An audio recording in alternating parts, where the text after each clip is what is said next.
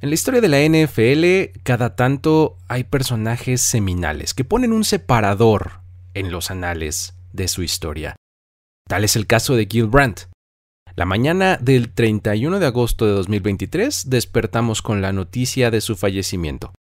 Un personaje que simplemente cambió el cómo se hacían las cosas en torno a la liga. Sus aportaciones invaluables, tanto en los Rams como en los Cowboys a lo largo de su carrera, marcó diferencia hacia adelante en cuestiones que hoy día, muchos, muchos años después, siguen estando vigentes. En días cercanos al Scouting Combine de 2023, Miguel Ángeles es y yo, Luis Obregón, dedicamos un segmento de historias de NFL para decir wow a Gilbrand. Ahora es un buen momento para recordarlo y dimensionar sus aportaciones. Descanse en poder, Gil Brandt. El panorama general. Entonces. Claro. Y, tiene mucho que ver con el siguiente personaje que vamos a mencionar, que ya se los mencioné nada más de nombre, que es Gil Brandt, que es justamente innovando en estas, eh, eh, en estas formas de scoutear, ¿no, Mike? Es que Gil Brandt es una de esas figuras que de verdad, a lo mejor, como dice Luis, todo el mundo lo ubica como de ciertas cosas, o no, a lo mejor no es un nombre que no te suena como tan claro. Otra vez, si eres un fan más más joven en, términos de tu experiencia como, como, aficionado, pero para los que estamos clavados en la historia del NFL como el buen Luis y un servidor, es un nombre que tiene ahí su peso bien específico en, temas de, scouting. Claro. Primero que nada hay que decir que Gil Brandt era un fotógrafo profesional, eso me encanta, que se especializaba en bebés recién nacidos. No, cállate. O sea, bebés recién nacidos. Ok. Soy fotógrafo profesional, pero me especializo en bebés recién nacidos. ok.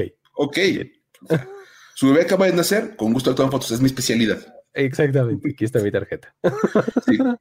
Imagínate afuera, afuera, del cunero, ¿no? Exacto. quieren fotos. seguro. está bien interesante.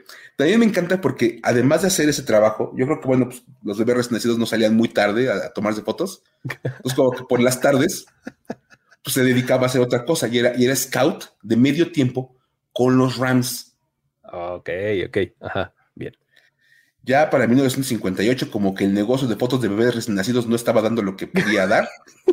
Se dio cuenta de que eso de que su tarjeta de un lado dijera Scout eh, de la NFL y del otro lado se fotografían recién nacidos. no, como que no estaba fácil. No, no estaba como muy interesante. Ok. Lo acabaron firmando de tiempo completo los San Francisco 49ers. Ya. Muy bien, ok migró al mundo de la NFL totalmente, dejó su cámara de lado y se dedicó a trabajar como scout. Para 1960 fue contratado por la recién nacida franquicia de los Dallas Cowboys para que fuera su jefe de scouting. Esto porque pues Gilbrand conoció a Texas Cram cuando los dos trabajaban para los Rams. Efectivamente, oh, bien, bien, bien.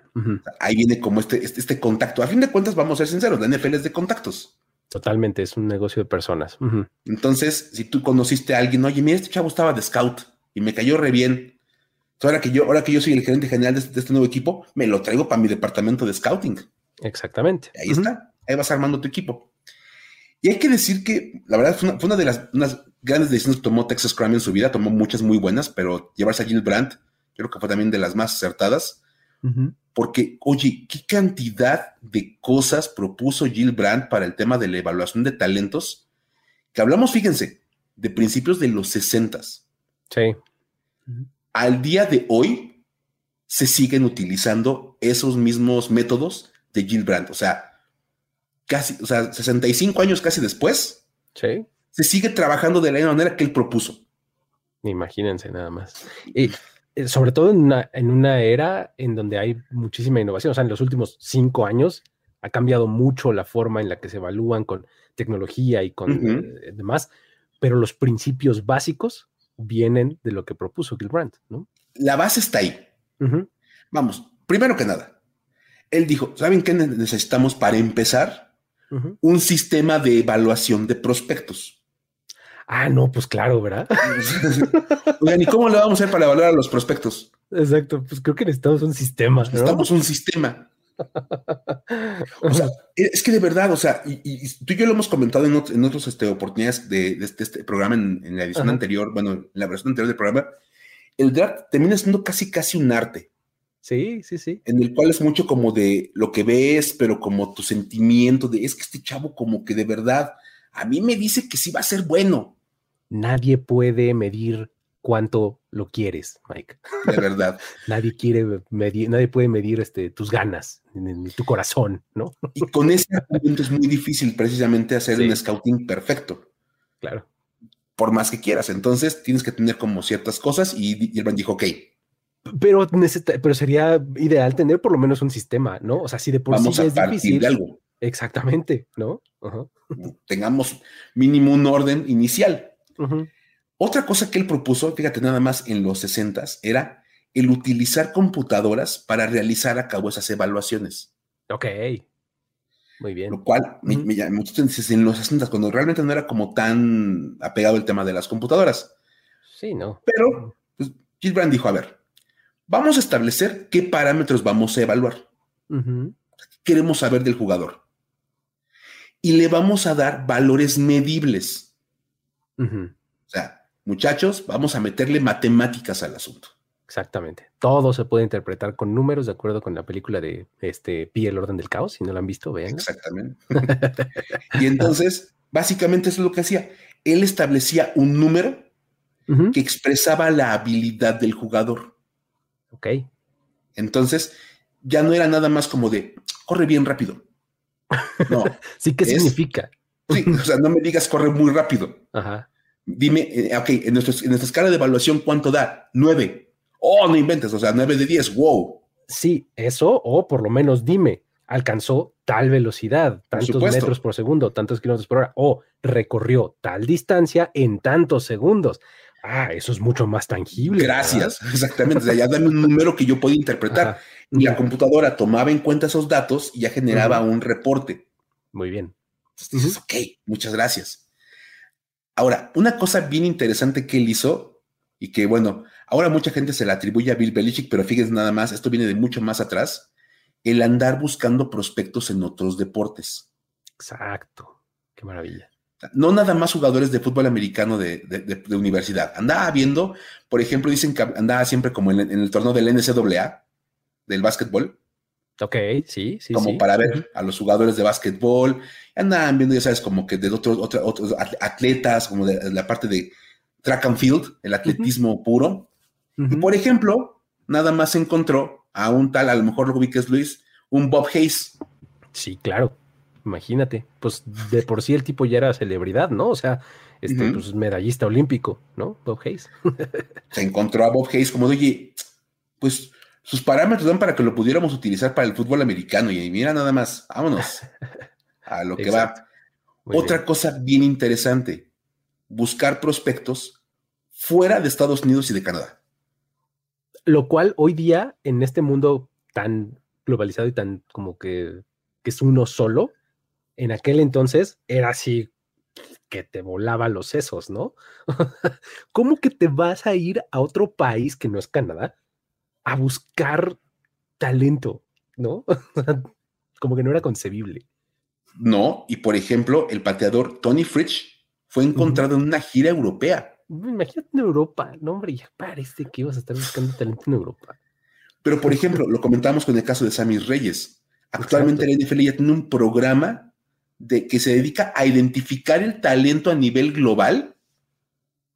Es justo a lo que me refería. Hoy día ya está súper sofisticado, pero ¿cuál es la base? Que alguien dijo, oigan, el mundo es más grande que Estados Unidos. y ese alguien fue Gilbrand, ¿no? y hemos platicado, por ejemplo, el caso de Jordan Mailata. claro. Que así llega al NFL en este, en este programa de búsqueda de talentos extranjeros y termina siendo liniero ofensivo titular en un par de Super Bowls con los Eagles y, güey. Claro. Porque lo buscaron fuera de los Estados Unidos, que fue una idea que tuvo Gil Brandt. Exacto. Y por ahí tuvo otras más, ¿no, este Luis?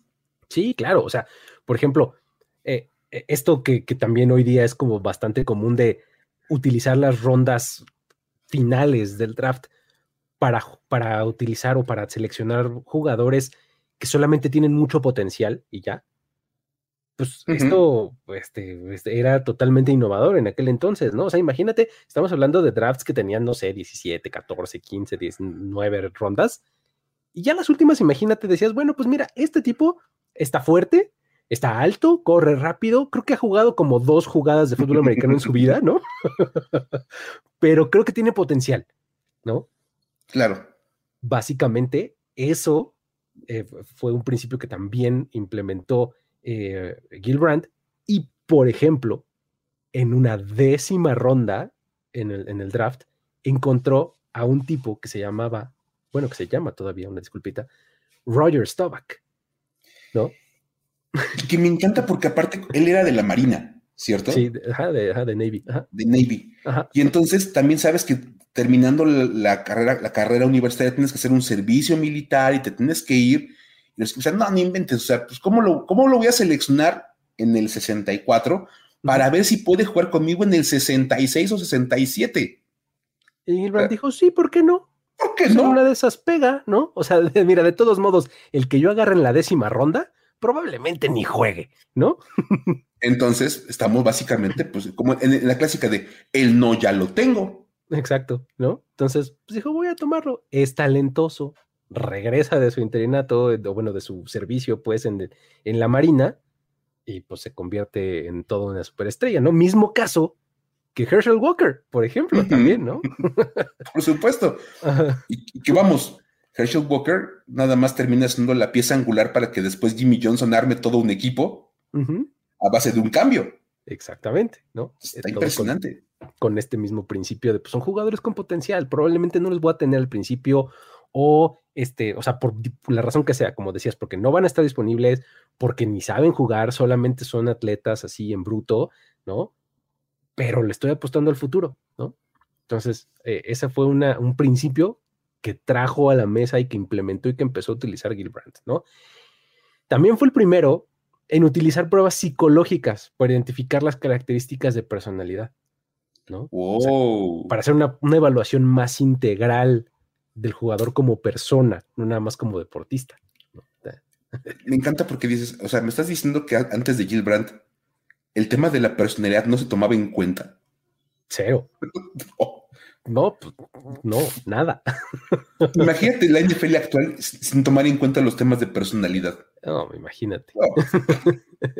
La de bandazos que te llevarías como equipos, de verdad. o sea, si, de, por sí hay casos, ¿no? sí, o sea, con todo y lo que se hace, terminas lidiando con los Antonio Browns del mundo. Y con los Johnny Manciels y, demás, ¿no? Por supuesto. No, no, no, de verdad. O sea, es, impresionante.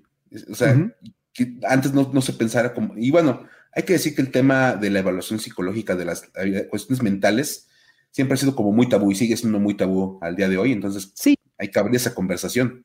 Exacto, es que justamente el asunto es, es lo, que te decía, o sea, creo que llevas la conversación a estos muchachos son personas, a final de cuentas, que tienen mucha mayor complejidad que solamente ponerse utilería y lanzar o correr con un balón, ¿no? Este, pues, están lidiando con muchas más cosas que probablemente tengan que resolver antes de ponerse a jugar. Deporte. Y, déjate de ponerte a jugar, de decir, le vamos a poner en la, en la cuenta de banco 30, 40, 50, 60 millones de dólares. Exacto, cuando probablemente nunca en su vida habían visto ni la décima parte de esa cantidad junta, ¿no? Sí. Entonces, pues sí, es, una cosa eh, importante, ¿no? Entonces, a final de cuentas, con todo esto, Texram y Gilbrand fueron dos personajes que en combinación nos trajeron a la mesa lo que hoy conocemos como el NFL Scouting Combine, ¿no? Con sus refinaciones y con sus evoluciones y demás, pero las bases fueron sentadas por ellos dos a raíz de estas organizaciones que ya les mencionamos hace un momento, ¿no? Así está la historia del Scouting Combine. Padre, ¿no? Está bien interesante porque de verdad uno lo ve en el dedo como de, ah, pues, jugadores corriendo y saltando y levantando pesas y. ¿Cómo, le dicen? Este, las, eh, los olímpicos en ropa interior, ¿no? Sí, los olímpicos en shorts. los olímpicos en shorts. Y aparte me encanta que muchos, coaches dicen, bueno, es que, es que en shorts todo el mundo se ve bien, porque pues corren mucho y, y, saltan muy alto. Y es más, al día de hoy, incluso he leído algunos artículos que muchos coaches no quieren ir ya como tan directo al combine, porque dicen, es que ¿Cada cuándo vas a ver a un tackle ofensivo correr 40 yardas en línea recta? sí. O sea, es como, ¿qué, información me va a dar esa prueba a mí? Exacto.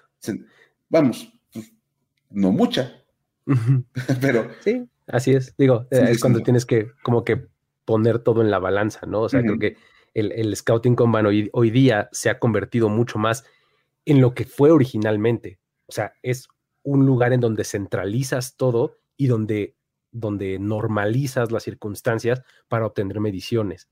¿no? A todos los pones en un mismo lugar con un mismo equipo médico para ver sus pruebas de que si las rodillas, de que si los cuánto, que si sus órganos internos, o sea, cuántas veces hemos enterado última, en últimos años de jugadores que descubren padecimientos, ¿no? Este, que, los ponen en peligro, o sea, de, ay, mira, no sabía y tienes un soplo en el corazón y ni el mismo jugador sabía, ¿no? Fue el caso de Jeremiah Augusto Kuramoa, ¿no? Este, Exactamente. Que le costó como tres rounds de draft en, el tema de la selección. Montes Sweat también tenía un tema cardíaco y le costó como 10 lugares en el draft. O sea, cosas así son las son para lo, que hoy día, en, en, épocas mucho más recientes, actuales incluso, para eso sirve el Scouting Combine, para las pruebas médicas, para que los ejecutivos tengan un primer contacto uno a uno con los jugadores, ¿no? Porque pues una cosa es ver su video, que es probablemente de donde generan su juicio de qué tan buenos o qué tan malos son para jugar, pero pues conocer a la persona, interactuar con, con cada uno de ellos, se da por primera vez en, estos, en estas instancias, ¿no? Entonces, un poco es más para eso que justamente así de, ay, a mí qué me importa si saltó 37 eh, o 39 pulgadas sin vuelo, pues. Dices, nada más ya sé que brinca un poquito más que todos los demás. Exactamente. Tengo esa información, que es un dato matemático, medible, válido, que deberé de conjuntar, como dices, con el eh, estudio de video, de todo lo que él hizo en el campo, que es como tu mejor información de cómo juega, y ya si lo puedes entrevistar, pues ya tendrás un poco más de información sobre la personalidad. Para más contenido como este, busca historias de NFL para decir wow en la plataforma de podcast de tu preferencia. Hay un episodio nuevo cada miércoles. Esto fue Historias de NFL para decir wow, wow, wow, wow, wow, wow, Los relatos y anécdotas de los protagonistas de la liga directo a tus oídos. Con Luis Obregón y Miguel Ángeles E. Voz en off, Antonio Sempe. Una producción de primero y diez.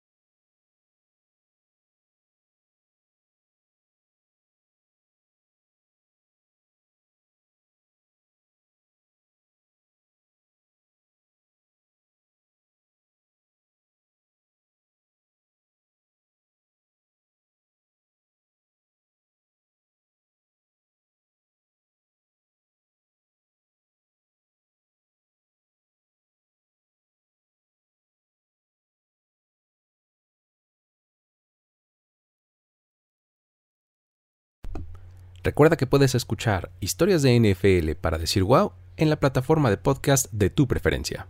Un episodio nuevo cada miércoles.